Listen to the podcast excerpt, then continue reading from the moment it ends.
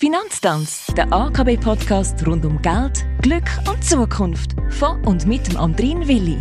Und mit dem Urs Schmid. Schön, dass ihr reinhört. Urs, du leitest den Sektor Corporate Finance und Unternehmensnachfolge bei der AKB. Ein sehr vielseitiger und ein sehr spannender Job, weil du ja immer wieder mit packenden Geschäftsleuten zusammenarbeiten kannst. Wir fangen ja jetzt aber im Unternehmertum erst gerade an. Ich meine, in unserer sechsten Staffel da. Und darum vorab die Frage an dich, welche Möglichkeiten habe ich, wenn ich Unternehmer will werden? Ganz grundsätzlich kannst du entweder ein eigenes, neues Unternehmen gründen oder ein bestehendes Unternehmen kaufen.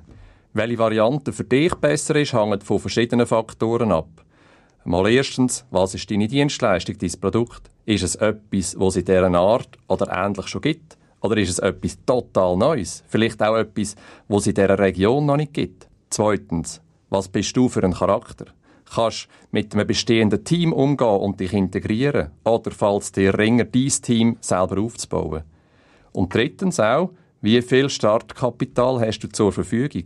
Längt es, um einen bestehenden, funktionierenden Betrieb zu übernehmen?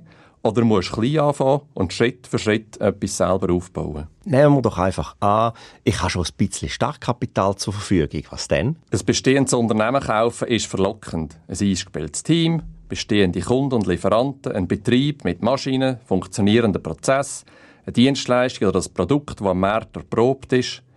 Aber für all das will der Verkäufer auch einen Preis.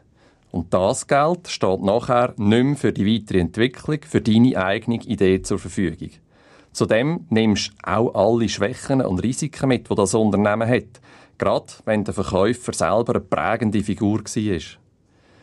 Selber gründen hat also den Vorteil, dass dies ganze Geld in deine eigene Idee und deine eigene Umsetzung fließt einverstanden, das tönt für mich sehr plausibel, aber was sagt deine Erfahrung oder was sagt die Statistik? Die ist eindeutig, wenn man die Risiken anschaut. Wenn man vergleicht, wie viele Firmen es noch fünf Jahre nach der Gründung oder fünf Jahre nach einer Übernahme in einer Nachfolge. Von den Firmen, die in einer Nachfolge übernommen worden sind, gibt es 95% noch, von den Neugründungen nur 50%. Wenn man aber statt aufs Scheitern schauen, würde zählen, welche Firmen heute Börsenstars sind, dann sieht das Bild allweg anders aus. Nur extrem wenige Unternehmer schaffen es, aus einem Unternehmenskauf ein Milliardengeschäft zu machen.